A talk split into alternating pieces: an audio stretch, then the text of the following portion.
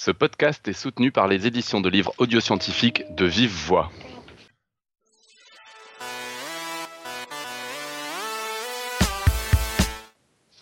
C'est l'un des plus grands mystères d'aujourd'hui, un monde à part qui se développe de façon anarchique et assez incompréhensible pour le commun des mortels. La langue pratiquée y est majoritairement un mauvais anglais, bourré de termes techniques pour effrayer les débutants. C'est le lieu du siège social de l'association de podcast science. Ce soir, Nico nous ouvre les portes de l'Internet mondial. Non, du web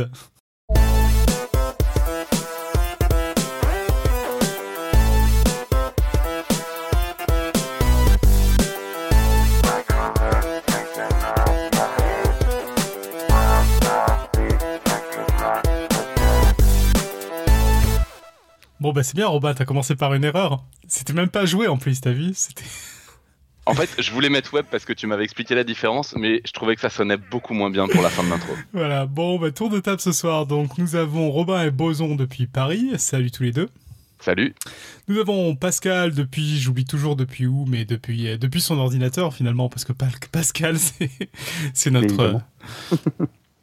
Salut tout le monde. Voilà, voilà. Et en fait, on est, on est que tous les trois finalement, parce que Irène, pas de nouvelles sous les yeux. On a peut-être loupé son message, je disais qu'elle était pas là. Et Johan est un peu surbooké, donc il va pas être là ce soir, il est excusé. Et voilà. Au sommaire de l'émission de ce soir, mon dossier est sur le web, une côte, un pitch, et ce sera tout. D'autres informations, les autres, où on est parti? On est parti. Comme un boulet de canon. Alors, on est parti comme un boulet de canon pour un dossier sur le web. Alors, on va commencer par une petite anecdote. Dans le guide du voyageur galactique, donc l'excellente trilogie en 5 volumes de Douglas Adams, il y a pendant quelques lignes une, petite présentation que j'aime bien qui est reprise dans le film où il présente les Jatravartistes, qui est un peuple principalement connu pour avoir inventé le déodorant avant la roue.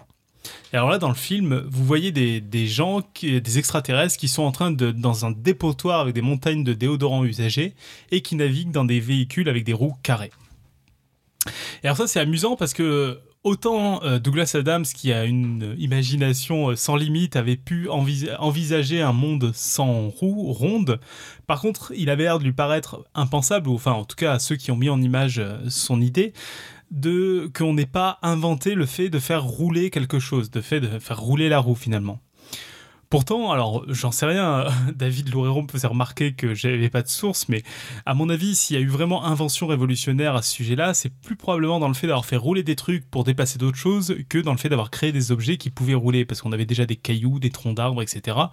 Et c'est plus dans le fait d'utiliser ça en tant qu'outil qu'on a, qu'on a sans doute révolutionné la chose.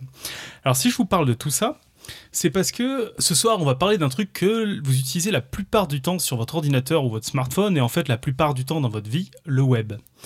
Et en fait, si ce dossier m'a paru être une bonne idée, c'est justement parce que dans nos têtes, ben en fait, le, web n'existe pas vraiment. C'est plus Internet qui existe et, euh, et en fait dans la tête de la plupart des gens qui ne sont pas développeurs web c'est une sorte de gloubi-boulga où tous les mots web, HTTP, HTML, Internet sont un peu équivalents. Et Pourtant, il y a bien eu un Internet sans web.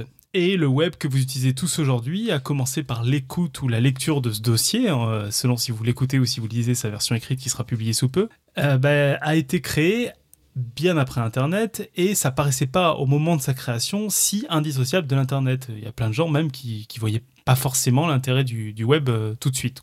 Donc c'est pour ça qu'on je me suis dit, il est temps de rattraper le retard et de, comprendre un peu qu'est-ce que c'est que ces choses différentes, comment c'est apparu et comment ça a évolué. Donc pour commencer, avant de parler du web, on va parler un peu de l'avant-web, parce que c'est souvent ça qui est assez compliqué à imaginer. En fait, chaque révolution scientifique et industrielle apporte tant de changements dans notre quotidien que parfois il est compliqué d'imaginer l'avant. Comment on vivait sans frigo, comment on faisait ses recherches sans Google, comment on préparait un exposé à l'école sans Wikipédia, comment on se donnait rendez-vous, on se donne rendez-vous sans téléphone portable pour dire je suis là où tu es, comment on rejoint ce rendez-vous justement sans GPS alors, Internet a été créé au cours des années 60 euh, et, en fait a, vraiment abouti au début des années 70. Et le web, lui, est arrivé dans les années 90. Ça veut dire qu'il y a quand même eu 20 ans avec de l'Internet sans web. Donc, à ce stade, vous savez toujours pas quelle est la différence entre Internet et le web, parce que j'en ai pas parlé, et pourtant, pendant 20 ans, ben, il y a quand même eu l'un qui a existé sans l'autre. Donc, il doit quand même y avoir une sacrée différence. Alors, faudrait un jour qu'on fasse un dossier sur l'Internet, c'est pas le dossier de ce soir, donc je vais vous faire court. Internet, c'est bel et bien une invention assez remarquable, mais c'est pas Internet qui fait que tous les ordinateurs du monde partagent des photos de chats aujourd'hui, il a juste un peu simplifié les choses. Pour vous donner une idée, on va imaginer qu'on est sur une planète entièrement vierge et que chaque ordinateur représenterait une petite ville. Bah, assez rapidement, ces ordinateurs ont été simplement mis au réseau en tirant des câbles entre eux. Finalement, mettre un ordinateur en réseau, c'est apparu assez tôt parce que ça consistait à, relier euh, deux ordinateurs. Et quand c'était euh, plus loin, ben, on tirait des câbles plus longs. Donc sur notre planète avec des petites villes, relier ces ordinateurs en tirant un câble entre eux, ça revient à créer une sorte de voie totalement privée, réservée à l'usage des deux villes en question. Et en fait, à l'époque, la plupart du temps, ça demandait aussi aux deux villes de se synchroniser avant d'utiliser la dite route pour pas qu'il y ait d'accident. Donc c'était quand même une approche euh, assez entre guillemets coûteuse parce que dès qu'on voulait une connexion entre deux ordinateurs, ben, on tirait un câble et puis ça, ça limitait pas mal, pas mal les choses. Mais bon, bah, ce genre d'approche, ça n'a pas empêché de développer des réseaux de machines et qui ont pu grandir un peu dans leur coin. Donc il y avait des universités qui pouvaient être en réseau, il y avait l'armée qui pouvait être en réseau, etc. Euh, ce qui fait qu'on pouvait avoir un, réseau, on pouvait avoir pas mal de choses sans pour autant que ce réseau-là soit Internet. Alors Internet, qu'est-ce qu'il a apporté? Il a apporté un peu d'ordre dans tout ça. D'abord, il a interconnecté les réseaux, c'est-à-dire que plutôt que d'avoir une route par connexion entre destinataires, il permettait à tous les réseaux d'être connectés entre eux et du coup de pas avoir tout le temps à construire de nouvelles routes quand on voulait faire une nouvelle connexion. Et ensuite, histoire que ce soit pas trop le chaos, il a créé un peu le, code de la route de, ces routes-là, c'est-à-dire il a mis en place des protocoles, des manières de communiquer dont le plus connu, euh, vous avez peut-être déjà entendu ces termes, mais en tout cas certains les auront entendus, c'est TCP/IP, euh, qui est un protocole et qui fonctionne aussi avec un nom qu'on a donné à chaque ville, qui est l'IP. vous avez sans doute déjà vu l'IP, ne serait-ce que pour euh, faire accepter votre ordinateur dans le réseau de votre université ou je ne sais quoi, c'est quatre chiffres séparés par un point c'est le nom en fait euh, de chaque ordinateur, le nom de chaque ville. Alors, Internet, à la base, c'était un projet militaire, et du coup, son but, en tout cas selon la légende, j'ai pas fouillé suffisamment pour vous dire à quel point c'était vrai, c'était de résister à une attaque nucléaire. Et du coup, le système a été conçu totalement décentralisé. Euh, c'est-à-dire qu'il fonctionne sans autorité centrale et euh, si on supprime des nœuds, bah c'est pas très grave. Si on supprime des machines, ça continue à fonctionner. Et cette décentralisation était tellement bien foutue, tellement robuste, qu'en fait, non, contente de, euh, de, survivre à une explosion nucléaire, en fait, elle, elle a réussi à survivre encore aujourd'hui à toute tentative de prise de contrôle. C'est-à-dire qu'on peut pas vraiment éteindre Internet. Alors il y a bien des pays qui arrivent à éteindre Internet dans une région géographique, mais ils éteignent pas Internet. Internet continue d'exister par-dessus ça, et euh, il y a même des gens qui réussissent à l'utiliser dans les pays où, c'est bloqué. C'est souvent même des, choses amusantes qui se disent dans, dans, les, dans les milieux de développeurs, etc. Si la Chine n'arrive pas à bloquer Internet, c'est que ça doit sans doute être impossible. Quoi. Je sais pas si tu as déjà entendu ce genre de truc, Pascal. Oui, mais on peut demander aux témoins. c'est vrai qu'on a quelqu'un à Shanghai. D'ailleurs, on lit, on fait remarquer que la Corée du Nord a éteint Internet chez eux. Ben alors c'est voilà, c'est ça, c'est qu'ils mettent en fait un, un, gros blocage, mais ça m'étonnerait pas qu'en Corée du Nord il y ait des moyens de passer outre et de rejoindre l'Internet. Pour, pour, la Corée du Nord, c'est surtout qu'ils n'ont pas des masses connectées. Ouais, c'est ça. Voilà, donc avant l'arrivée du web, euh, on a donc des routes, on a un code de la route, on a des adresses pour les villes, mais c'est à peu près tout. C'est-à-dire qu'on n'a pas vraiment de moyen de transport entre chaque maison de la ville, les fichiers de l'ordinateur. Il n'y a pas d'adresse pour justement accéder à ces fichiers, il n'y a pas un moyen de transport bien clair, il n'y a pas encore la Ford T comme on avait sur les routes que tout le monde puisse utiliser facilement sans trop se poser de questions. Alors, il existe déjà bien sûr un grand nombre de transports plus ou moins faciles à utiliser, mais aucun vraiment grand public. Alors parmi les populaires, on peut citer certains dont vous avez déjà peut-être entendu parler, le FTP, alors je vais dire ce que veulent dire les acronymes parce que c'est peut-être la seule fois de votre vie que vous allez les entendre. File Transfer Protocol, donc un protocole pour transférer des fichiers qui est apparu en 71, donc euh, assez tôt, qui permet comme son nom l'indique d'échanger des fichiers. Un truc qui a un peu disparu parce que justement ça a un peu été éclipsé par le web, c'est les newsgroups, qui sont des sortes de forums de discussion mais qu'on utilise avec un logiciel spécifique, pas avec le navigateur web, vu que ça n'existe pas encore. Et bien sûr l'email, qui en fait est apparu dans dès 65, c'est-à-dire un peu avant l'Internet. Alors ça veut dire que là le dossier commence et vous avez déjà de quoi briller au prochain repas de famille, sans même toujours avoir bien compris ce qu'était le web. L'email, l'email existait avant Internet, qui lui-même date de 20 ans avant le web. Pas mal quand même. Moi, ça a été une vraie découverte que l'email existait avant Internet. Je m'étais jamais vraiment posé la question, mais ça m'a beaucoup étonné au début. Je sais pas si toi ça te surprend un peu, Pascal. L'email, ouais. Euh, l'email, je l'aurais placé après Internet, mais euh, donc l'email sans Internet, ça veut dire que ben, on s'envoyait des courriers électroniques dans les réseaux qui n'étaient pas interconnectés entre eux. Donc le réseau de l'université, il pouvait y avoir un courrier électronique, le réseau de l'armée, il pouvait y avoir un courrier électronique. Par contre, pour papoter de l'université à l'armée, a priori, c'était pas, pas facile. quoi. Par contre, euh, ça devait pas être l'email tel, tel qu'on le connaît, je pense. Ouais, alors tous ces trucs-là, on parle de leur apparition, c'est des choses, c'est de l'informatique, donc il y a plein de versions, ça évolue énormément. Euh, là, typiquement, je crois que dans le premier email avant Internet, il n'y avait pas encore l'arrobase, par exemple. Donc ça, ça devait changer un tout petit peu les choses. Bon, alors bien sûr, de toute façon, j'allais y venir. Euh, vous pouvez briller en société en racontant tout ça, mais en fait, pratiquement personne n'a connu le web sans Internet, et alors encore moins de personnes l'email sans Internet. Donc euh, voilà, même si ça existait pendant 20 ans, en fait, euh, Internet sans loup, Internet a été vraiment démocratisé dans le début des années 90, donc un peu encore en concordance avec le web, pas que du fait du web, mais aussi du fait d'une légalisation qui permettait de, diffuser, d'utiliser Internet pour, pour d'autres choses que pour, pour les universités et pour, et pour l'armée. Donc par contre, à cette époque et jusqu'à la création du web, c'est là où je voulais en venir, il n'était pas question de surfer sur Internet. C'est-à-dire que tout un chacun ne pouvait pas s'allonger sur son lit, allumer son ordinateur et fouiller à Internet mondial à la recherche de la meilleure recette de Charlotte au poire. Accéder à Internet, c'était encore une activité suffisamment compliquée pour que seule une poignée d'universitaires et de militaires y ait accès. Alors, faut dire qu'il y a une petite histoire de timing là-dedans qui est très bien racontée. Euh, je vais vous faire des conseils de bouquins à la fin, mais il y a un bouquin de, j'ai oublié le nom de l'auteur, mais de l'auteur de la bio de Steve Jobs qui s'appelle Innovators, qui en fait raconte toute l'émergence de la révolution numérique, donc à la fois l'émergence des ordinateurs personnels et d'Internet et du web. Et euh, on voit qu'il y a quand même une vraie concordance de timing entre les inventions hardware, donc ce qui est processeur, transistor, ordinateur, et les inventions euh, software, tout ce qui est Internet, réseau, etc. Et justement, cette histoire de timing, c'est que là, on vous parle d'une époque où euh, bah, il n'y avait pas grand-chose au niveau ordinateur personnel. L'Apple II, qui est un des premiers ordinateurs largement distribués, il est apparu en 77. Et encore, c'est pas un ordinateur qui a été distribué de manière massive. Et c'est plutôt vers le milieu des années 80 et début des années 90 que là, il y a eu une diffusion massive des ordinateurs euh, personnels dans les maisons avec l'arrivée du Macintosh en 84 et, Windows en 85. Mais euh, avant ça, bah, il y avait très peu de monde qui avait un ordinateur. C'était plutôt dans les, labos de recherche ou dans les universités qui avaient des ordinateurs. Alors, on n'a on a pas beaucoup de vieux là autour de nous qui auraient pu nous raconter cette euh, tendre époque. Pascal, toi, t'es pas assez vieux pour ça, non? Non, quand même pas, non. J'essaie d'inviter Irène qui pourrait peut-être t'aider, mais non, désolé.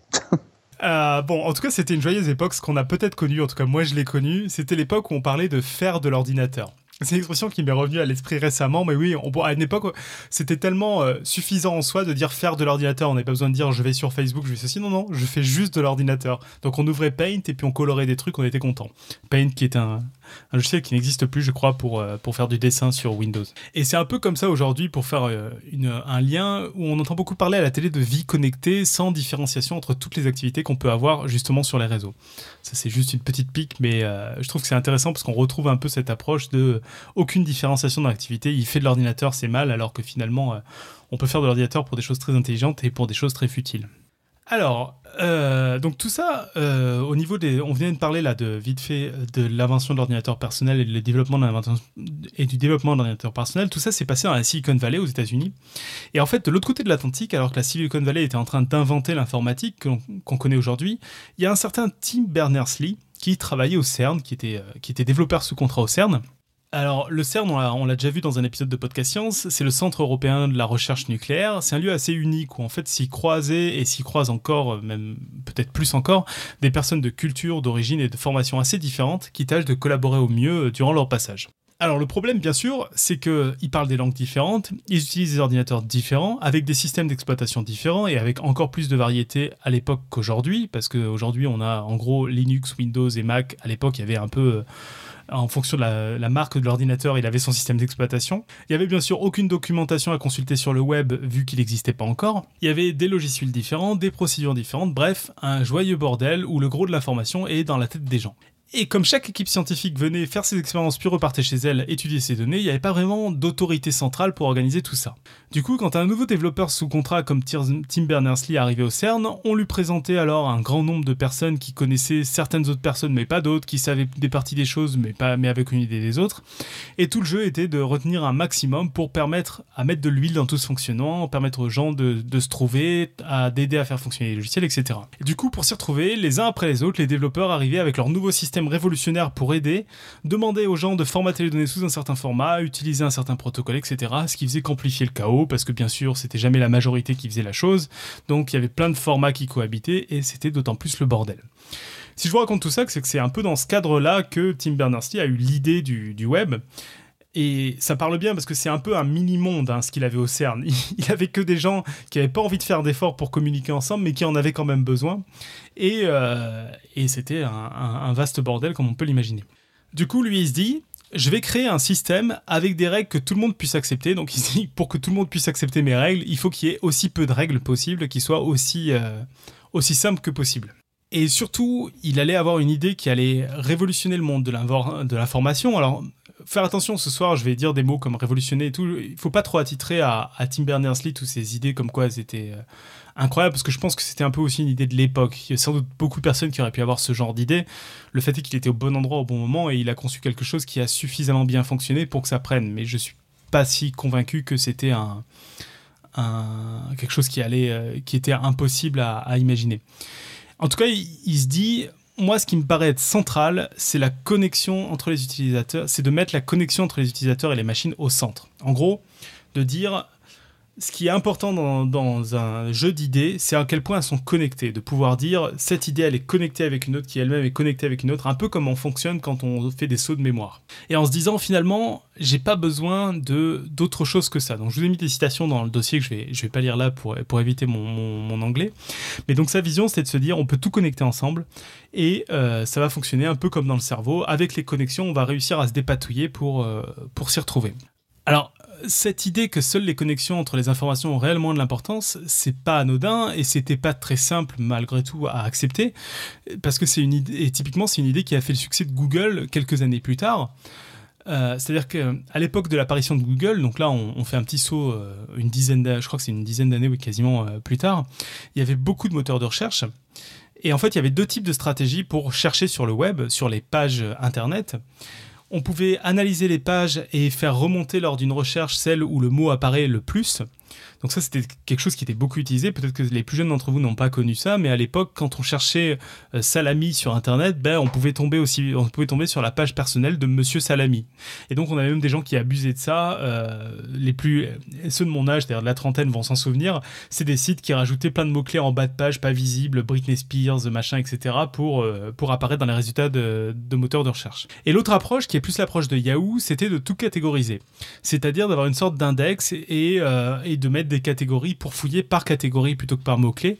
Et l'approche était finalement de faire à la main ces catégories ou du moins de les corriger à la main. Pour vous donner une idée, à l'époque, AltaVista, un des moteurs les plus populaires, avait même envisagé de demander à des humains de trier les pages en fonction de leur pertinence parce qu'ils voyaient bien qu'il y avait un problème. Et ce que les créateurs de Google ont compris et que dès la création du web, Tim Berners-Lee avait, avait en tête, c'était que les liens pouvaient avoir de l'importance et ils ont décidé de calculer un indicateur que le web, par concession, rendait complexe à comprendre, c'est combien de pages ont des liens qui redirigent vers une en particulier? Donc, c'est-à-dire de, de, compter, quand on a la page de l'université de Stanford, de voir combien de pages redirigent vers l'université de Stanford, et quand on a la page de Monsieur Salami, combien de pages redirigent vers lui, et de se rendre compte du coup que la page de l'université de Stanford est beaucoup plus pertinente qu'une autre. Parce que le web permettait. Alors, c'était quelque chose qui était assez compliqué à calculer parce que le web permet de faire un lien vers une page, mais il permet pas de. Il demande pas l'autorisation à la page en face. Donc, on rajoute des liens vers plein de pages, mais il n'y a rien qui permet de dire quand on est sur une page combien, combien d'autres pages permettent d'y arriver. Bon, alors, je vais arrêter sur cette euh, anecdote juste pour dire que là où les connexions sont très importantes, c'est que du coup, en tapant le mot université, AltaVista vous renvoyez une liste anarchique d'universités ou de pages comprenant le mot, alors que Google, de son côté, quand vous tapiez université, ils vont renvoyer Stanford. Alors aujourd'hui, ça va avoir un peu changé parce qu'il y a plein d'autres choses derrière. Mais donc juste en utilisant cette logique de lien, euh, on arrivait à avoir des informations qui étaient beaucoup plus pertinentes, beaucoup plus logiques et qui en fait, c'est un peu euh, l'histoire du web qui était déjà en train de se créer dans, ces idées-là. C'est que Google, plutôt qu'utiliser euh, plein de moteurs compliqués, etc., a utilisé l'intelligence collective présente sur le réseau. Donc en fait, c'était déjà une utilisation de, de ce réseau d'informations qui était en train d'être créé par, euh, qui, qui, est en train de créer par Bernard-Lee dans mon récit au début des années 90. Donc revenons à la création du web. Donc son idée, c'est de permettre à n'importe qui, à n'importe quel moment, sans rien demander à personne, de lier un morceau d'information avec un autre sur n'importe quel ordinateur, n'importe où sur la planète. Rien que ça. Ça va jusque-là pour la grande idée? Je vais rentrer dans le détail derrière, je vous rassure. oui, oui c'est bon. Et du coup, histoire qu'il n'y ait pas de contraintes, son idée c'était d'avoir un système totalement décentralisé et sans contraintes, afin que le partage d'informations soit trivial, c'est-à-dire afin que personne n'ait à donner son aval pour valider la procédure et surtout qu'il n'y ait aucune limite de taille. Et seulement 20 euh, ans après l'idée Internet, ben en fait, on a déjà cette, idée de réseau décentralisé qui est déjà très prenante et qui, qui a forcément inspiré euh, Berners-Lee. Alors on va venir maintenant à, à l'invention telle qu'il l'a imaginée et qu'est-ce qu'il a fait. Parce que, mine de rien, euh, autant je vous disais qu'au niveau idée, c'était des idées qui étaient, je pense, un peu dans l'air du temps. Bon, il en a fait une réalisation bien. Mais au niveau réalisation, c'est assez impressionnant parce que c'est juste l'invention de trois concepts et de deux logiciels. Et qu'on utilise tous encore aujourd'hui. Donc c'est pas anodin. Donc d'abord, il s'est dit, vu que mon but c'est de partager de l'information, faut que je vois comment partager de cette information.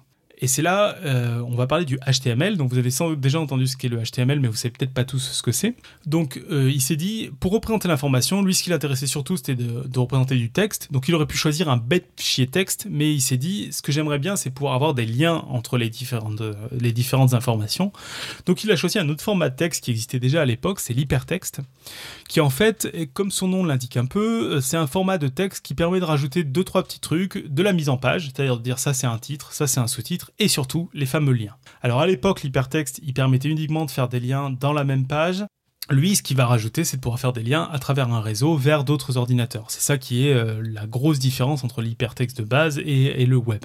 Euh, en tout cas, c'est grâce à l'hypertexte qu'il avait une base pour, euh, pour créer un système pour représenter l'information. Donc il reprend les idées de l'hypertexte et il crée l'hypertexte markup, l'hypertexte markup language, HTML, qui est un langage qui est toujours utilisé aujourd'hui et qui, est le langage des pages web. C'est-à-dire aujourd'hui, quand vous vous connectez sur n'importe quelle page Internet, derrière, il y a un fichier HTML.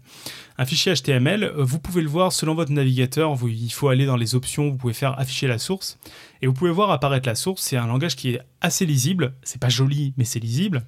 C'est ce qu'on fait avec des balises, euh, qu'on on appelle ça des balises, donc il y a des petits symboles inférieurs, supérieurs, et au, au milieu, il y a une balise qui indique quel est le type d'élément qu'on veut représenter. Donc par exemple, si on a une balise P, on va dire ça c'est un paragraphe. Si on a une balise A, on va dire ça c'est un lien. Et c'est comme ça qu'est représentée l'information d'une page internet. Le gros intérêt de ça, c'était bah, du coup de transférer un bête fichier texte et après euh, c'était interprété pour présenter une page avec un tout petit peu d'hierarchie d'informations et des liens. Et euh, si vous voulez un exemple de, page web pas trop compliqué pour, euh, pour, la, pour la lire, vous pouvez aller sur la toute première page web de l'histoire qui est sur info.cern.ch et qui est qui est toujours euh, qui est toujours visible. En fait, je crois que c'est pas exact de dire qu'elle est toujours visible. Je crois qu'elle a été réactivée il y a quelques années. je me demande si c'est pas pour l'anniversaire du web qu'ils l'ont réactivée. Ok pour le, ce que c'est le HTML, donc un langage qui permettait juste de représenter un texte un peu enrichi avec des liens et puis de la mise en page. Mhm.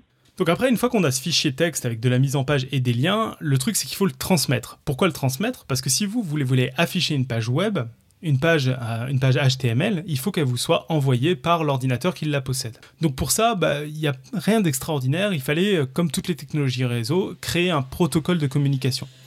Donc comme les, les protocoles, c'est comme, comme on les utilise dans le langage courant, c'est comme des protocoles humains, ça suffit de définir des règles de savoir-vivre. C'est bonjour, je vais arriver avec un chapeau, une cravate, je vais frapper deux fois, tu vas répondre ça, etc. Bon, c'est pareil, sauf que c'est des programmes. Je vais pas vous le détailler ici, ça, ça a peu d'intérêt. Le protocole en question, c'est le HTTP, le Hypertext Transfer Protocol. Donc finalement, ces noms un peu compliqués sont pas si compliqués, ils définissent exactement ce que c'est. Voilà, donc c'est pas très intéressant que je vous donne les détails, c'est plus de, la, de la plomberie d'informaticien. Mais en tout cas, vous savez maintenant pourquoi une page web, une adresse de page web, ça commence en général par http Le HTTP, c'est je vais utiliser ce protocole de communication.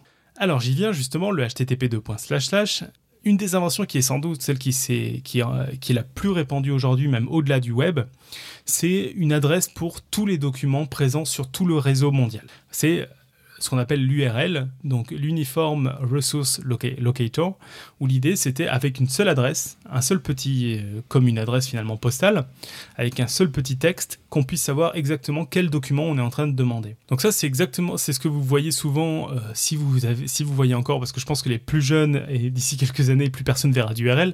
En tout cas c'est ce qu'il y a dans la barre d'adresse d'un navigateur. C'est ce qui, c'est ce qui en général s'écrit http podcastscience.fm, slash, etc. Donc là-dedans, on va le décrire un peu parce que ça vaut le coup. Vous avez au début HTTP qui dit je vais papoter avec toi avec le protocole HTTP dont on a parlé avant, donc le protocole de transmission des fichiers HTML. Ensuite, il y a en général un nom de domaine par exemple podcastscience.fm qui dit c'est cet ordinateur qui m'intéresse. Donc les noms de domaine c'est très lié avec les adresses IP dont j'ai déjà parlé à la création de l'internet. C'est-à-dire que c'est l'adresse de l'ordinateur. C'est cet ordinateur là qui m'intéresse. Après, il y a un slash, et après le slash, il y a l'adresse du document qui m'intéresse. Donc sur Podcast Science, je sais plus comment sont fait les URL, mais c'est, vous irez voir dans le dossier, ça va être slash, catégorie, etc., qui va dire c'est ce fichier de l'ordinateur que je veux. Et du coup, voilà, enfin, il va dire je veux ce fichier-là, et ça va lui envoyer via le protocole HTTP le fichier HTML en question. C'est clair tout ça ou pas? Donc on a une URL où on dit je veux tel document, avec le protocole HTTP, ça va dire à l'ordinateur je veux ce document et le document va, envoyer un fichier HTML qui après sera présenté dans, votre ordinateur. C'est ce qui se passe tous les jours quand vous vous connectez sur un site internet. Irène, es avec nous? Oui, oui. en fait, je parle, mais j'ai oublié de me démuter. Hein. Mais oui, je suis et c'est super intéressant. Oui. Voilà, donc quand vous allez sur www.google.fr, en fait, vous faites une requête HTTP, c'est-à-dire vous faites une demande au protocole HTTP à Google qui lui vous renvoie en échange un fichier HTML qui après est affiché sur votre ordinateur. Alors justement, il manque quand même deux trois trucs pour faire marcher tout ça. C'est que là, on a tous les concepts, mais c'est pas avec des concepts qu'on fait marcher le bousin. Il faut mettre un peu les mains dans le cambouis.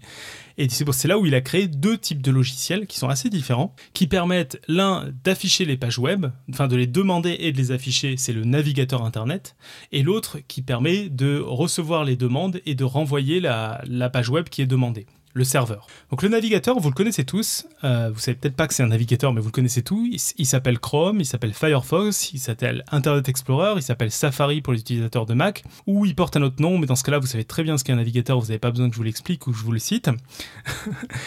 Et euh, donc le navigateur, vous avez une petite barre en général en haut. Vous tapez dedans une URL dont on vient de parler. Ça, ça envoie une demande en suivant le protocole HTTP vers une autre machine qui, elle, a un petit programme qu'on appelle un serveur, qui la reçoit, qui va chercher le document qui est demandé et qui renvoie le fichier HTML demandé. Voilà, ben, c'est ça le web.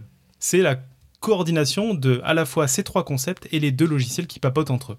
Donc c'est loin d'être simple, c'est loin d'être évident, mais à l'usage, mais à l'usage, c'est très pratique, comme on peut le constater tous tous les jours devant notre ordinateur. C'est clair ou pas? Ouais, c'est clair. C'est vrai que ça fait compliqué, mais c'est vrai que ça marche effectivement, ouais c'est beau la technologie, je trouve. ouais, et puis en fait, c'est pas si compliqué que ça. Quand on y réfléchit, c'est un peu le minimum syndical qu'il faut pour que deux machines papotent, quoi. C'est-à-dire, il y en a une qui demande, l'autre qui répond, et euh, il y a un fichier texte qui est envoyé, quoi. Il a essayé de mettre le moins possible. Hein. C'est finalement très peu euh, par rapport à ce que ça peut faire, quoi. Ouais, c'est vrai. Ouais, ouais, ouais. Euh, alors, à l'époque de sa création, Berners-Lee avait une vision du web où chacun partagerait des fichiers plus ou moins présents sur son ordinateur. C'est assez dur de comprendre un peu en détail sa, vision exacte. Euh, mais lui, il avait une vision où euh, le navigateur servirait à la fois à consulter les fichiers présents sur les autres ordinateurs et à consulter ou éditer ses propres fichiers. D'avoir une sorte de, web collaboratif, de web collaboratif auto-hébergé. Alors aujourd'hui, on est assez loin de cette vision pratiquement personne, pour pas dire personne, n'auto-héberge ses propres serveurs. Au mieux, il en loue un dans un data center. Par exemple, Podcast Science bah, loue un ordinateur, euh, je sais même pas où d'ailleurs, euh, je sais plus s'il est aux États-Unis ou, euh, ou, en Suisse. Je crois qu'il est en Suisse. En Suisse. Et la plupart du temps, on utilise même des services professionnels enfin voilà, on utilise des services professionnels pour tout ça, ce qui fait qu'on n'a pas un web si décentralisé que ça. On a un web qui finalement est assez centralisé dans des data centers qui, qui ont les ordinateurs qui font tout ça. En fait, l'idée du web tel que l'avait Berners-Lee, quand on y réfléchit un peu, c'est une place de, partage et de collaboration. C'est très proche en fait de Wikipédia qui a apparu bien des années plus tard. Et sauf que lui, il imagine une sorte de Wikipédia décentralisé où tout le monde partagerait et éditerait de l'information et euh, chacun aurait chez lui en fait une partie des fichiers. Quoi. Si vous voulez avoir une idée un peu plus précise de ce qu'il détaille et si vous voulez en savoir plus, il a écrit un bouquin qui s'appelle Waving the Web. Je sais pas comment on prononce ça d'ailleurs. Euh, si tu le vois pas écrit, ah, tu ne sauras pas dire Waving the Web, W-A-V-I-N-G, je crois. Je suis même pas sûr. Bref. Waving, non, c'est ça, Waving the, Web. Euh, où il décrit en fait toute la création du web, c'est passionnant, vous pourrez en savoir plus, mais c'est un peu cette idée d'édition. Bon, ça n'a jamais été le cas, et finalement, bah, avec Wikipédia, on a un peu cette idée-là de partage d'un de, d'un espace collaboratif de création et de partage de l'information. En tout cas, c'est donc en 93 que le web, tel que décrit ici, apparaît sous la forme d'une page sur une machine hébergée par le CERN qui existe encore, info.cern.ch et il restait plus qu'à trouver un. Alors, euh, pour l'anecdote, euh, il pense d'abord à Mine of Information, mais en voyant que les initiales font moi, il aime pas trop le côté égocentrique. Du coup, il pense à The Information Mine, qui donne Tim en abréviation, son prénom, donc c'est pas beaucoup mieux non plus. Et donc il revient tout fier avec The World Wide Web, rien que ça. et on lui fait remarquer que c'est quand même un nom qui arrive à être plus court à prononcer que ses initiales, www, mais il l'aime bien, donc le World Wide Web est né. Et donc le www que vous voyez des fois au début des URL, c'est World Wide Web. Parce que ça aussi, tout le monde ne le sait pas. ouais, c'est vrai que c'est lourd à dire. Hein. C'est vrai que. mais quand tu, quand tu le traduis en français, c'est hallucinant comme, comme nom, quoi. Bah, c'est hyper en fait, dur à dire. C'est la toile mondiale, quoi. ouais, ouais, ouais, ouais. Alors, un truc qui, qui m'a aussi motivé à faire ce dossier, c'est que là, je vous ai décrit le web à sa création. Euh, mais en fait, le, les briques sont posées, mais on est encore assez loin du web que vous connaissez aujourd'hui. Et je voulais un peu vous parler de l'après-web, enfin de l'après-création, parce que le web qui, tel qu'il est aujourd'hui et la popularité qu'il a aujourd'hui est aussi fait de, des innovations qu'il y a eu après. Donc typiquement, euh, le web des origines tel que je vous l'ai décrit jusqu'à l'instant, c'était un web en lecture seule, qui était figé. C'est-à-dire que vous pouviez consulter des pages mais vous ne pouviez rien faire d'autre. Il n'y avait pas de formulaire pour écrire des commentaires, pour poster un article de blog. D'ailleurs, ça n'existait pas encore. D'ailleurs, vous savez d'où vient le mot blog? Ah, Moi, pas du tout en fait. Pascal? Je l'ai su. Euh, weblog Ouais, c'est ça. C'est-à-dire que euh, donc c'était des, des, logs. En, log, c'est un terme un peu utilisé en informatique, qui est un peu un journal. Et donc c'était les web logs. Et un jour, un designer a, a, a, mis des couleurs à ça. Ça faisait oui blog. Et ils se sont dit c'est cool. Donc c'est devenu blog quoi. Waouh Ah ouais, je savais pas du tout. Moi, moi aussi, j'ai découvert complètement ça bah, dans, dans Innovators. C'est un peu l'idée du journal intime, mais euh, tout sauf intime. Voilà, c'est ça. Et on a l'idée du premier, euh, du premier blog Ouais, on a l'idée, mais je m'en souviens plus. Je ne l'ai pas en tête là, et je l'ai pas noté. Donc ce que je disais, c'est qu'on a un web qui est en lecture seule, donc il n'y a pas de formulaire pour, poster, pour écrire des commentaires, pour poster un article de blog, d'ailleurs ça n'existait pas encore. On n'a pas de système sécurisé pour payer et donc acheter des choses en ligne il n'y a pas de notification de chatroom ou toute modification de la page sans la recharger. Alors ça, c'est un élément qui va être clé là dans son nom, je vais en parler. C'est que c'était un web où une fois que la page était chargée, elle ne bougeait plus. Alors, à des détails près, il pouvait y avoir des gifs animés, il pouvait y avoir des petits mots qui clignotaient. Mais en tout cas, il pouvait pas y avoir une notification qui popait, il n'y avait pas une petite chatroom en bas à droite pour papoter avec ses amis, tout ça, c'était pas possible. Donc c'était un web quand même assez limité. Déjà très sympa, parce qu'on peut mine de rien consulter des, sites internet, mais euh, bah, c'est un peu figé quoi, par rapport à l'expérience qu'on en a aujourd'hui. Et puis bon, n'en parlons même pas, il y avait bien sûr pas de vidéo, pas de retransmission live, et pour l'anecdote, dans la toute première version du web, il y avait même pas d'image. C'était pas prévu parce que Berners-Lee n'était pas convaincu de l'intérêt de mettre des images sur le web. Donc bon, on avait quelque chose d'un peu, peu austère euh, au départ, et c'est pour ça que je voulais parler un peu de l'après. Alors heureusement, ce cher Berners-Lee, dont on parle depuis le début, je pense que c'était un, certain, amoureux d'un certain foutoir. Euh, je pense que tu l'aimerais beaucoup, Romain. C'est-à-dire que au lieu de garder sa création pour lui, la protéger, diriger d'une manière dictatoriale comment le web doit être et ne pas être, ben en fait, il insista d'abord auprès du CERN pour rendre le web open source et libre et il engagea toutes les personnes qui pouvaient croiser à créer des nouveaux navigateurs web et d'utiliser le web un maximum sans s'en priver. C'est-à-dire que son but c'était de répandre la chose, de faire qu'un maximum de gens aussi créent des logiciels. Quand je dis créer un navigateur, c'est que les gens créaient un nouveau logiciel qui était plus le sien et donc qui pouvait évoluer de manière différente. Et donc, il y a plein de navigateurs qui naissent sur la plupart des systèmes disponibles qui permettent des choses plus ou moins différentes et qui font que le web va pouvoir évoluer d'une manière assez organique en fait, où chacun va un peu y aller de sa fonctionnalité et quand elle va prendre, ben, euh, ça va, ça va s'uniformiser. Quoi. Et c'est avec, alors là, les, les clins d'œil aux plus vieux, moi j'ai pas connu cette époque, j'ai connu l'époque juste après. C'est avec Mosaic puis Netscape que toi, peut-être Irène, sauf insulte. et oui, oui, oui, j'ai utilisé effectivement les deux, Mosaic et Netscape. C'est avec Mosaic et Netscape que le, web gagne de, beaucoup plus d'utilisateurs et, et surtout il gagne beaucoup d'outils qui feront grandir sa popularité et ses usages. Pour les plus jeunes, euh, Netscape est plus ou moins devenu, euh, enfin il, a servi de base à Firefox plus tard. Donc euh, c'est pas loin de choses qu'on connaît encore. Et alors voilà, donc ces navigateurs-là, c'est eux qui vont créer des fonctionnalités, d'abord que pour eux, mais qui vont après se répandre sur les autres navigateurs pour des histoires de concurrence, etc. Et qui vont apporter des fonctionnalités qui aujourd'hui sont indispensables au, web. Par exemple, c'est avec Netscape et Mosaic qu'on voit l'apparition des connexions sécurisées qui permettent le paiement. Alors c'est peut-être tout con, hein, mais pour qu'il y ait du commerce sur le web, il vaut mieux avoir des connexions supervisées. Hyper important, les formulaires. C'est-à-dire que si on veut un web collaboratif, où vous y allez de votre commentaire, où euh, on peut poster des articles, où on peut faire toute interaction avec un site, il faut un formulaire pour faire une demande de contact, euh, voilà. Ça, c'est apparu dans ces navigateurs-là aussi. Et surtout, deux nouveautés dont vous n'avez probablement jamais entendu parler, mais qui sont pourtant hyper centrales aujourd'hui dans le web, JavaScript et Ajax. Irène, tu avais quand même entendu les mots? Oui, oui, je, oui, j'ai jamais utilisé vraiment, mais oui, JavaScript surtout. Ah si, tu as utilisé tous les jours. Mais alors, euh, en ce moment le même, tu utilises JavaScript et Ajax. Bon, et, eh bien, je suis très ignorante, ouais. Mm, mm, mm. La, la, chatroom sans Ajax, ce serait plus compliqué. C'est juste pas possible. Ou alors elle se rechargerait à chaque fois, ce serait un enfer. Mais je crois que ça existait à une époque des trucs. Enfin, les, les forums, en fait, c'était un peu ça, où il fallait bah recharger la page pour voir les nouveaux messages. Donc, en fait, au début des web, donc les fonctionnalités manquant, soit on devait rajouter des, petites extensions à nos navigateurs pour les ajouter. Donc là, là-dessus, les, plus âgés, euh, dont je fais partie pour le coup, en connu. Donc euh, le dernier reliquat de ça, c'est le plugin Flash, dont vous pouvez avoir entendu parler. Mais à l'époque, il y avait le plugin Java, il y avait les plugins Real Player, je sais pas si vous vous souvenez de Real Player, un bonheur. Euh, enfin voilà, tout plein de plugins à assister qui rendraient votre navigateur lent, qui, qui le faisaient bugger, mais qui lui permettaient d'avoir des fonctionnalités que que permettaient pas forcément les autres navigateurs. Et, euh, et, voilà, en particulier, un des grands, euh, un, un, des grands fers de lance de cette approche-là, c'était bah, Internet Explorer, qui proposait un web un peu modifié, enfin même beaucoup modifié, et qui fait qu'encore aujourd'hui, ben, euh, il y a plein de, développeurs qui se tirent les cheveux à faire une version Internet Explorer et une version euh, euh, pas Internet Explorer de leur site web.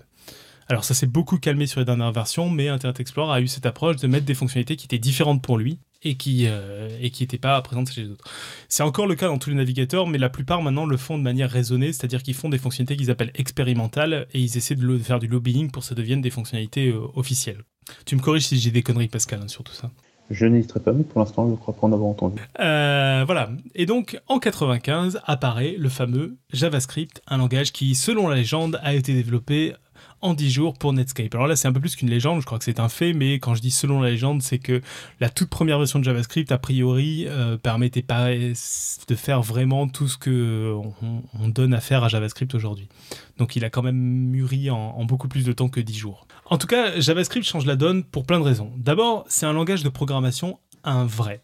C'est-à-dire qu'il permet, comme on en avait parlé dans mon dossier sur les algorithmes, d'écrire une machine de Turing et donc de pouvoir écrire n'importe quel programme. Ça, c'est hyper important. Et contrairement à HTML, parce qu'HTML, je vous ai dit que c'était un langage, mais c'est pas un langage dans ce sens-là. C'est-à-dire, c'est un langage, on peut, on peut écrire un peu de trucs, il est compilé pour faire autre chose, mais il permet pas de faire des programmes. JavaScript, il permet d'écrire tous les programmes. Et surtout, en étant arrivé très tôt, donc dès 95, il est très vite intégré dans tous les navigateurs. Donc ça, ça marque quelque chose d'hyper important, même si à cette époque-là, c'est pas, euh, ça n'a pas non plus changé du jour au lendemain tout, mais ça voulait dire que dans tous les navigateurs, à disposition des développeurs, il y avait un langage qui était capable de faire d'exécuter n'importe quel programme. Et donc ça, c'est pas anodin parce que ça veut dire que sans installation supplémentaire de l'utilisateur, euh, eh bien, on pouvait faire fonctionner un peu n'importe quoi sur un navigateur pour peu que l'ordinateur soit assez puissant et puis euh, que les, différentes bibliothèques d'applications euh, apparaissent. Et donc maintenant, bah, les, outils, les, développeurs ont à leur disposition un outil de mise en page le HTML et un langage de programmation pour faire évoluer les pages web sans les recharger. C'est ce langage, par exemple, qui va permettre à la page de prendre vie. Donc, euh, euh, vous n'aurez plus besoin de la recharger. Vous pouvez mettre en plein écran une image sur Google Images sans recharger la page. Vous pouvez déplacer la carte de navigation de Google Maps sans recharger la page. Vous pouvez jouer à un jeu. Alors, c'est un peu limite parce que c'est des jeux non flash sans recharger la page. Je crois que agar.io, par exemple, qui est très populaire en ce moment, euh, c'est un jeu qui utilise JavaScript. Euh, voilà, donc ça c'est une première révolution qui a quand même changé la face du web et qui, en fait aujourd'hui il y a beaucoup d'applications qui sont quasiment que du JavaScript, qui, qui, a pas mal changé la donne parce que ça permettait à la page de devenir vivante sans avoir à la recharger, donc de mettre beaucoup d'interactions dans la page. Je sais pas si c'est clair euh, à quoi sert JavaScript, euh, Irène. Oui, oui, je comprends bien. Oui, oui, non, tout à fait. Hein. Mm. Et donc le deuxième élément dont on parle peu mais qui est hyper important et peut-être encore plus que JavaScript, mais bon, il aurait jamais existé sans JavaScript, c'est que JavaScript, ça permet de modifier la page après son chargement, mais ça permet pas de charger du nouveau contenu. C'est-à-dire que la page, elle n'aura pas de nouveau contenu, on peut juste s'amuser à le cacher, l'afficher, à faire des effets visuels, mais il ne sera pas de nouveau. Pour cela, il faut recharger la page. Et bien en 2005, la dernière pièce du puzzle apparaît sous le nom d'Ajax. Alors je vous ai pas traduit le nom, tiens, il faut que je le rajoute dans mon dossier. Tu sais peut-être le nom par cœur euh, Ça c'est un piège, Pascal? Je crois que c'est euh, asynchronous, ouais, asynchronous JavaScript, euh, bon quelque chose comme ça. Enfin bref. voilà. Là, les deux les deux premières lettres sont, sont les plus importantes, c'est-à-dire que c'est du JavaScript asynchrone. Qu'est-ce que ça veut dire? Ça veut dire que la page, une fois chargée, elle va avoir le droit d'aller chercher des nouvelles informations auprès d'un serveur. Donc ça, c'est hyper important parce que c'est grâce à Ajax aujourd'hui que lorsque vous arrivez en bas de votre page Facebook, les nouveaux posts apparaissent, que la chatroom de Podcast Science se met à jour en temps réel sauf que la page, sans que la page se recharge.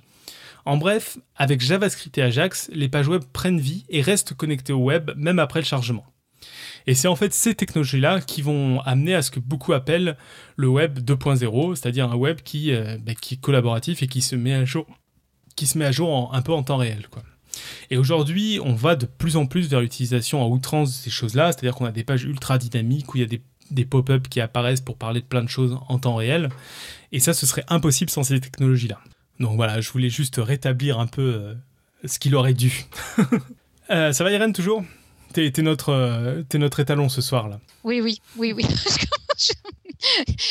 Parce que Robin est occupé, je crois, avec Boson. Ah oui, ouais, pour notre raison, mais ouais. Oui, oui, non, mais je suis, je, suis et c'est super intéressant. Je suis un peu occupée par Nabila aussi, mais bon, ça fait rien. Donc, Ajax et JavaScript ont radicalement changé l'allure et le fonctionnement de nos pages web. La plupart des pages aujourd'hui fonctionnent plus comme, vraiment comme un bête fichier HTML qui contient toute l'information, comme je vous l'ai décrit au début. En fait, si vous prenez une page comme celle d'un dossier de podcast science, par exemple, c'est bien un fichier HTML, mais il y a un bout de code JavaScript qui indique qu'il faut aller demander à un autre service, Discuss, de charger les commentaires du dossier il y a un autre bout de JavaScript qui demande d'aller chercher à SoundCloud euh, le son de l'épisode. Il y a des balises d'images qui indiquent qu'il faut aller chercher des images ici ou ailleurs. Enfin bref, vous aurez compris, une page web existe de moins en moins sur un serveur de données, elle est de plus en plus un patchwork d'un grand nombre de morceaux de pages disponibles sur divers serveurs un peu partout. Donc c'est un joyeux foutoir, mais ça fonctionne pas trop mal euh, finalement. Moi, c'est quand même euh, c'est quand même fou quand même, je trouve, parce que ça peut paraître simple, mais en même temps, ça peut paraître hyper compliqué. Et je trouve que si on se tient pas au courant euh, régulièrement et on n'utilise pas ces trucs régulièrement, euh, je pense que les gens ils sont vite vite largués quand même avec toutes ces technologies. Alors, hein. on va y venir parce que finalement, oui et non. C'est vrai ce que tu dis, c'est-à-dire qu'on a de plus en plus de langages, de trucs à apprendre, mais en fait, euh, d'un point de vue utilisateur, il y en a très peu. Je vais y venir tout de suite. Et par contre, le truc qui déroute le plus, moi je trouve, surtout pour leur en discuter avec des employés, des stagiaires, etc c'est le fait qu'il faut un peu changer son mindset. Il faut avoir une, une, façon de penser en graphe et plus du tout une façon de penser linéaire. Il faut penser à une sorte de bordel interconnecté et ça marche mieux et c'est plus robuste que de penser à un truc bien linéaire qui va faire les trucs dans l'ordre. Et ça, par contre, c'est un sacré euh, step à passer au niveau pensée, quoi. Ouais, non, c'est. Ouais, mais, mais en fait, il y a vachement de choses, enfin, tu, tu en reparleras sûrement, mais c'est vrai qu'il y a beaucoup de choses qui nous paraissent évidentes. Euh, et moi, je vois les gens, encore une fois, qui n'ont pas utilisé un ordinateur pendant quelques temps, ils sont vite largués, quoi. Même euh, aller surfer sur le web, aller écouter un podcast, un truc comme ça, euh, c'est vite fait d'être de, d'être paumé quand même, je trouve. Yep.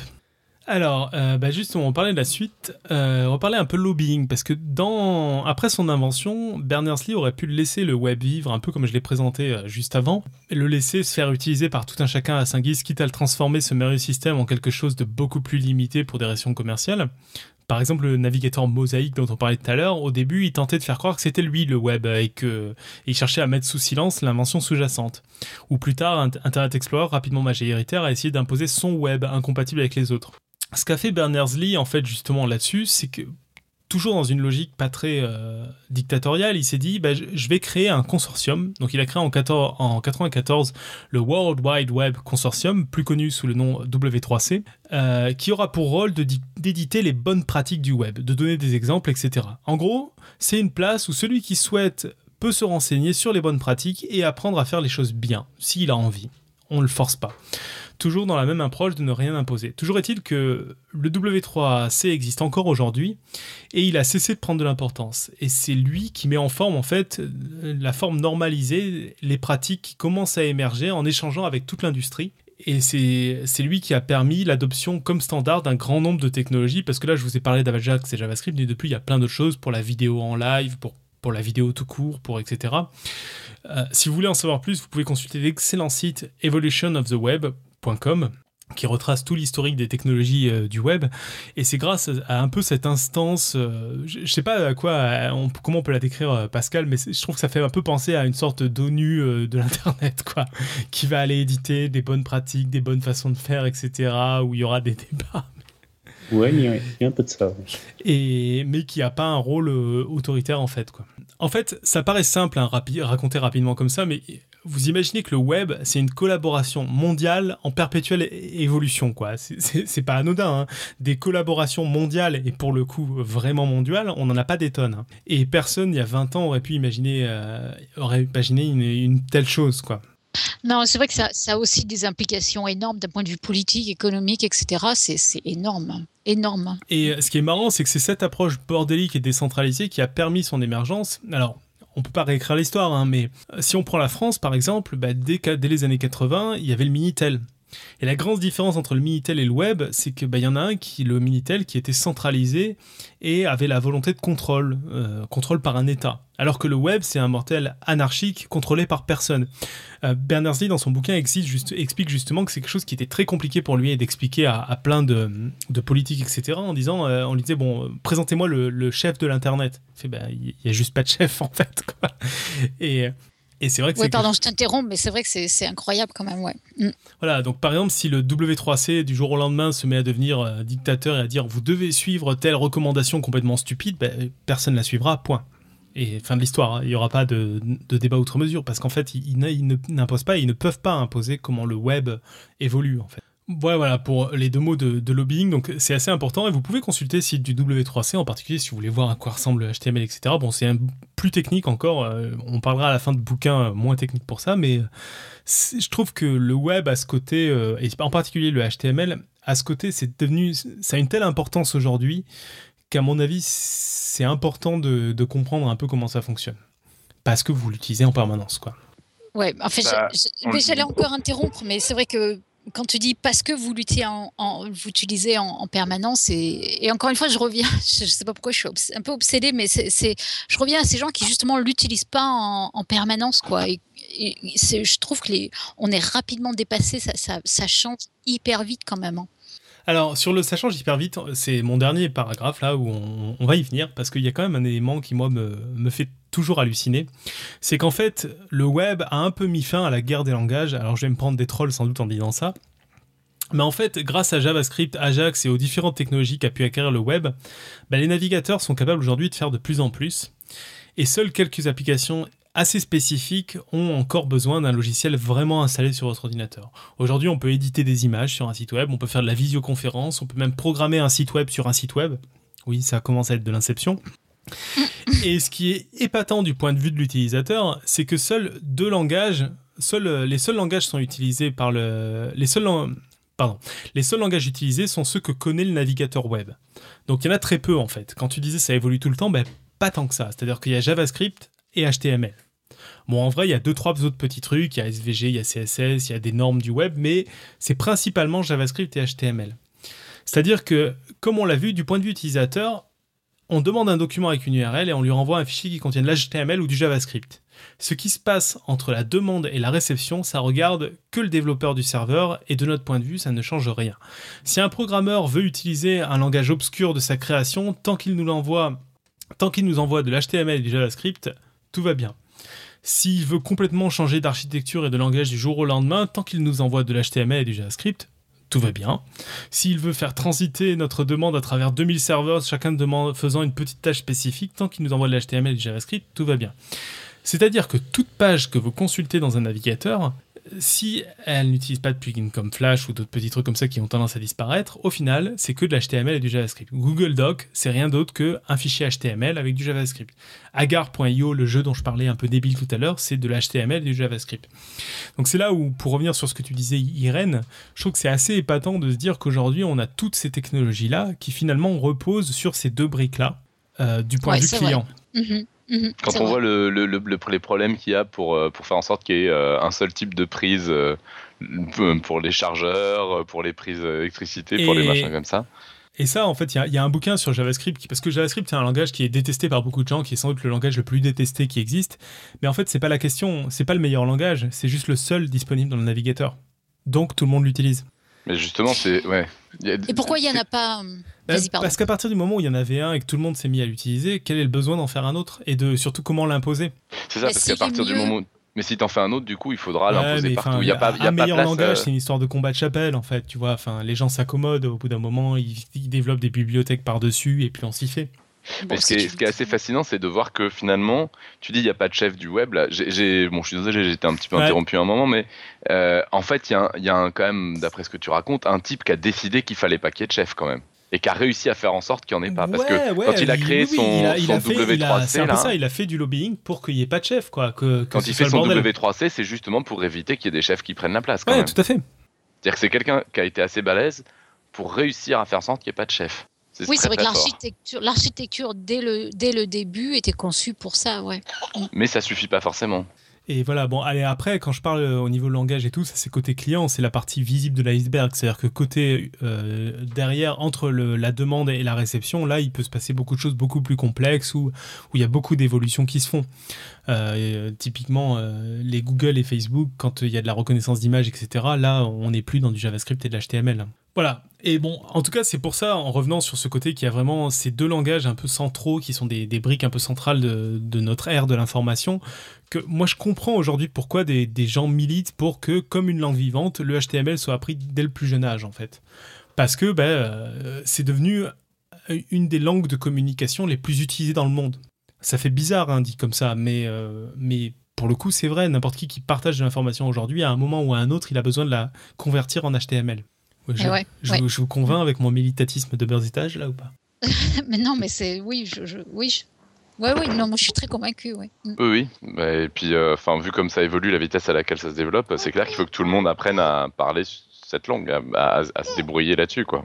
Voilà, voilà. Bon, bah, du coup, ça me permet juste de conclure sur ce dossier avant d'avoir les questions. J'ai déjà vu que dans la chatroom, ils se sont éclatés au niveau image. Donc, le cloud, tel que vous en entendez parler aujourd'hui à, à tort et à travers, bah, c'est justement l'aboutissement d'une vision du web, celle où les ordinateurs se résument à un navigateur web qui interprète le HTML et le JavaScript et où tout le reste se fait à distance. Il se peut même que d'ici quelques années, avoir, tout comme aujourd'hui, peu de monde fait la différence entre Internet et le web, vous maintenant vous savez, ben, peut-être que peu de personnes feront la différence entre un navigateur web et un système d'exploitation, qu'ils diront finalement, euh, je vois pas la différence, moi j'ai mon ordinateur, il y a un navigateur web, point barre, c'est mon ordinateur. Euh, Voilà, voilà. Euh, quelques juste bouquins, parce que, alors, aussi étonnant que ça paraisse, euh, il n'y a pas tant de bouquins de ça qui parlent du web, euh, d'un point de vue non technique, quoi. Mais il y en a quand même quelques-uns. Il y a donc The Innovators de Walter Isaacson dont je parlais, qui est très intéressant sur toute la révolution numérique. Donc il se contente pas d'Internet et du web, il parle aussi du côté hardware. Il y a donc Waving the Web de Tim Berners-Lee, donc l'inventeur du web, qui raconte la création du web, qui est tout à fait passionnant parce qu'il il est assez visionnaire, il est marrant parfois, il raconte quand il se trompe, enfin c'est assez sympa. Un bouquin qui est très accessible, mais qui est très sympa, surtout si vous y connaissez rien du tout, c'est From Gutenberg to Zuckerberg. Je mettrai tout ça dans mon dossier hein, qui raconte un peu l'évolution de tout ça. Et puis voilà, c'est principalement ces trois bouquins que je trouve qui, qui sont assez sympas si vous voulez en savoir plus. Voilà, voilà. Est-ce qu'on a des questions? Bah écoute, j'ai vu aucune question. Pourtant, euh, j'ai rafraîchi la page. J'en conclus que donc la page euh, où on liste les questions n'utilise pas JavaScript, c'est ça? Exactement. Non, c'est ça, tout à fait. Euh, Donc là, j'ai quand même appris un Par truc contre, au niveau image, ils se sont éclatés. hein. Ouais. Alors d'ailleurs, j'ai quand même une grosse question sur ces images, mais ça c'est vraiment personnel. Donc pour les gens qui ne sont pas en live, puisque ça va quand même être la majorité des gens qui écoutent cette, euh, cette émission, euh, il y a eu un nombre invraisemblable d'images postées où c'est des photos avec des textes, euh, comme on en voit beaucoup effectivement sur Internet, avec euh, des, des, des, des gens euh, plutôt l'air stupides et des phrases euh, qui disent en gros j'y comprends rien, une mamie qui dit euh, euh, mais dis donc est-ce que les mails c'est livré le dimanche? ou des trucs comme ça. Euh, mais ce qui me fait marrer, c'est que c'est toujours, toujours, toujours en anglais. Et j'aimerais comprendre pourquoi. Est-ce que si on met le texte en langue- français, la ça langue- fait trop Non, c'est parce que c'est la langue d'Internet. Ouais, mais c'est quand même fou. Je veux dire, pour faire des blagues euh, entre français, on est sur un podcast euh, français, tout ça. Ah ouais, non, mais là. Euh, c'est quand même assez marrant, C'est parce que là, t'as pas compris que. Alors, il y en a déjà une partie où c'est pas les gens qui les ont créés, ils les ont trouvés, donc en général, ils les trouvent en anglais. Et puis, t'as une partie des mêmes où ils sont connus en anglais, en fait. Donc, c'est des... c'est comme des, des mots-clés connus en anglais, Oui, en oui, fait. je sais, mais ça pourrait très bien être traduit. Mais ça existe un peu, tu vois, le Halo Nabila, c'est un... c'est la même chose en, en français. Oui, oui, Oh, merci, merci. Bon, sinon, je suis ravi d'avoir effectivement appris que euh, dès les années 70, il y avait des choses et tout. J'avais toujours été très impressionné. J'avais un, cours à propos d'Internet par un mec qui était euh, euh, philosophe de formation. et qui nous avait expliqué qu'il réfléchissait à ça dans les années 70 dans un groupe de réflexion où il y avait des informaticiens, des mathématiciens, des philosophes, des sociologues, des je ne sais quoi. Et dans les années 70, il réfléchissait à ce que serait Internet. Ça m'a toujours énormément impressionné. Et avec ce que tu m'as dit, je me dis, bon, ça m'impressionne toujours, mais un peu moins. Il y avait quand même effectivement de quoi se l'imaginer. Ouais, un peu. Après, c'est surtout la, taille que ça a pris qui est délirante. Et puis encore une fois, c'est quand tu essaies, de plus en plus, quand tu es sur un site, si tu essaies de comprendre en détail ce qui se passe pour que ta page s'affiche, tu deviens fou. Parce que de plus en plus, c'est un réseau en fait. C'est pas du tout un truc linéaire. C'est un peu du ouais, t'inquiète, je vais chercher l'image là, je vais chercher le texte là, je vais le mettre à jour de ce côté-là. Enfin, tu vois, c'est. Euh, je t'aurais écrit ça sur un papier, tu me mets dans un asile, tu m'embauches pas pour l'écrire, ce truc-là. C'est fou d'un point de vue euh, juste euh, seulement, je veux dire, socio. Comment on dit Sociologique en français Non, je sais plus comment on dit. Social je ne sais plus, la, place que, que, ça prend dans notre vie maintenant, c'est incroyable. Hein. Et, pour revenir à, la, à la, remarque euh, euh, précédente, c'est vrai que bah, le français, c'est minuscule dans, dans l'Internet du monde parce que parce que c'est vrai que c'est l'anglais, c'est la langue internationale. Ce qui, en soi est, ce qui en soi est un peu étonnant parce que tu... Enfin, au niveau langue, ce qui est en fait, ce qui est assez incroyable, c'est que l'anglais ait pris une telle part parce que t'as d'autres langues qui sont fortes. Il aurait pu être un, internet français, j'aurais eu du mal à y croire parce qu'au niveau de la francophonie, elle est, pas très connectée ou elle l'a pas été euh, très vite. Par contre, ça aurait pu être un internet espagnol, par exemple. Et il y a un internet espagnol, tout comme il y a un internet chinois. Mais c'est vrai qu'en tout cas en Europe, on est très, on euh, imprégné par l'internet euh, en anglais, quoi. Bah, l'anglais. J'imagine bien l'apparition d'une langue euh, bah, comme une espèce d'espéranto qui se formerait naturellement. C'est un peu ça, hein, parce que là, l'anglais de l'internet, c'est pas un anglais parfait. Hein et, qui va subir les, influences de, toutes les langues. Mmh. J'avais dit dans mon introduction d'ailleurs. Oui, et puis il y en a qui font remarquer sur la chatroom, euh, l'internet français existe aussi et pas ridicule. Hein, il y a quand même beaucoup de choses en français, mais c'est vrai que en fait le truc c'est que tous les internets locaux existent, mais euh, le fait est que quand quelqu'un veut parler à tout le monde, bah, il parle en anglais. Et c'est un peu comme sur JavaScript, c'est pas que c'est la meilleure langue, mais c'est la langue que tout le monde comprend, donc fin de l'histoire. Ouais, non, mais ouais, c'est ça, c'est la langue, c'est la langue universelle pour le moment, l'anglais. Hein. Mais moi, je trouve que c'est même pas une histoire de pour le moment, c'est qu'il y a un mot, tu vois, c'est comme pour la science, c'est qu'il y a un moment à quoi ça sert d'aller se battre. Euh, enfin, euh, on n'est pas en train, elle appartient même plus aux Américains ou aux mm, mm. Anglais, c'est juste la manière de communiquer entre nous. Bien sûr. Ce marrant, c'est que ça. On pourrait refaire un épisode sur la mémétique sur le sujet. Qu'est-ce qu'il y a? On, pourrait refaire un épisode sur la mémétique et sur. Euh, sur le sujet.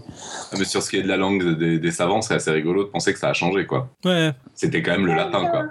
Ouais, mais alors ça, c'est peut-être pas, pas plus mal que ça ait changé. Je sais qu'à ton époque, c'était le latin, mais bon. Bah, c'était le latin, mais, mais c'était vachement localisé euh, à l'époque. Hein. Pareil, le latin, c'était pas partout non plus. Hein. Voilà, voilà, pour euh, la petite histoire euh, technologique du web, parce que donc j'y ai mis pas mal de technologie derrière, mais je trouvais je trouvais que c'était le, pan de culture qui manque pas mal, hélas. C'est vrai que c'est hyper intéressant. C'est vrai que c'est intéressant, hein, mais alors, il n'y a, pas eu beaucoup de questions dans la chatroom, mais il y a eu beaucoup de commentaires en effet, et surtout des, illustrations euh, géniales, dont la dernière de Pouillot. Ah oui, mais Pouillot, j'ai vu qu'il avait fait des dessins au milieu de tout ça, le pauvre. Bon, et les premiers navigateurs web étaient textuels en fait. Ah, C'est-à-dire qu'il n'y avait que du texte. J'ai démarré Lynx récemment, moi. On passe à la suite du coup? ou il y a d'autres questions mm, bah, Moi, j'en vois pas des questions. Mais c'est vrai que ça serait sympa de, de, voir dans quelques années, tu vois, où on en est en fait, hein. voir comment ça évolue. Euh, ça, serait, ça serait intéressant, ouais.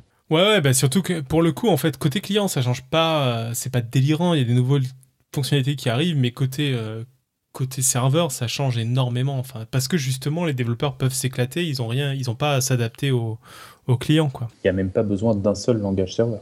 Ouais, c'est ça. Et ça, c'est ça, c'est clairement le plus épatant, c'est que tu fais ce que tu veux de l'autre côté, quoi. C'est-à-dire que Twitter, Twitter, du jour au lendemain, il change les machines, personne s'en rend compte. Ouais, c'est vrai, c'est transparent, ouais. Mais tu vois, même le concept, le concept de cloud, je suis sûr qu'il y a plein de gens qui comprennent pas ce que c'est. Hein. Des, des, Je, pense qu'il y a personne qui comprend exactement ce que c'est. bah, en tout cas, il y a personne qui se met d'accord sur ce que c'est. Après, si quand tu fais du cloud, tu, tu sais ce que c'est parce que tu as, enfin, as, quand même des usages et des.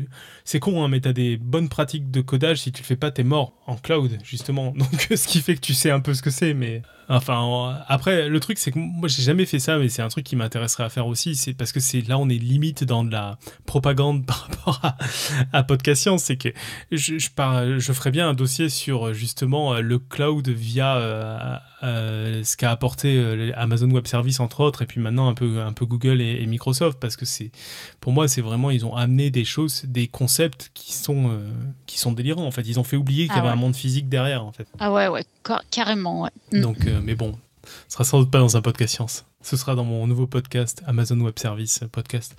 Je me, je me, demandais sur euh, l'annonce sur le site euh, de podcast de la photo qui est euh, du petit garçon sur non, c'est pas moi, non. Mais non, c'est ah, pas moi. J'ai trouvé ça sur internet, pareil.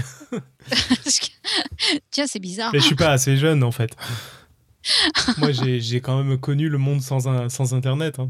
Ah bon? Ouais, bah. et j'ai même connu l'époque où je m'embêtais. où il n'y avait pas internet chez toi euh, Bah non, mais attends. Euh, ah oui, non. Euh, oui, non, j'ai pas connu, d'accord, il n'y avait pas internet chez moi. et puis j'ai connu aussi un moment où je m'embêtais sur le web. Tu t'embêtais sur le web Genre, après une demi-heure de web, c'était bon, bah, j'ai plus où aller, quoi. Ça fait le tour, quoi. Moi, j'ai ce souvenir-là, si tu veux, qui me paraît totalement irréel. Donc, je sais pas si je l'ai inventé ou pas. Mais... Non, mais si, c'est vrai. Je crois que j'ai commencé à aller sur le web trop tard, mais. Et oui, le faire de l'ordinateur, ouais, non, mais tu te rends pas compte comme j'ai passé une des heures sur Paint à juste colorier des trucs, quoi, ou à utiliser. Mais moi aussi, et d'ailleurs, tu as dit la bombe, chose quoi. scandaleuse. Tu as dit que Paint n'existait plus, alors que évidemment que ça existe encore. enfin, Voyons. Et, oui. et ah faire de l'ordinateur, vous vous souvenez de cette expression? J'adore. Oui, on fait de l'ordinateur et ça veut dire. l'ordinateur Oui, oui, tu peux aller faire de l'ordinateur. Il voulait dire concrètement jouer au démineur ou dessiner sous Paint. ou, euh, jouer avec les icônes en fonction du fond d'écran. Ouais, changer le fond d'écran. Parce que moi j'étais quand même un privilégié, j'ai eu très tôt une imprimante par contre, avec un ah, Atari. Moi, à titre personnel, j'avais ligne par ligne.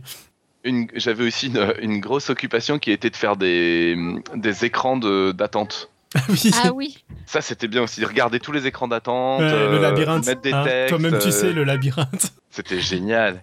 S'occuper avec pas grand chose finalement. C'est un peu l'équivalent des gens qui jouaient avec des cailloux et des bâtons, quoi. On pourra dire la même chose. Moi, je me souviens quand Photoshop est sorti. Photoshop, c'était révolutionnaire. Tu pouvais changer un pixel à. Ah, moi, ça, j'ai connu très tardivement. En fait, ah quand j'étais tout petit, dans les souvenirs débiles dont je me souviens, c'est quand je voyais des images euh, et que je les ouvrais dans Paint, je me disais, mais il y a des mecs, ils savent exactement quel point il faut faire rouge et bleu pour que ça fasse de loin une image. Ils sont balèzes. c'est ça, je me disais, putain, moi je vais faire ça plus tard. bah, c'est presque ce que tu as fait finalement. Voilà. On passe à la côte? Ouais. Euh, ouais. parce que là, nos, souvenirs d'enfance, je pense que tout le monde s'en fout un oh, peu. c'est drôle.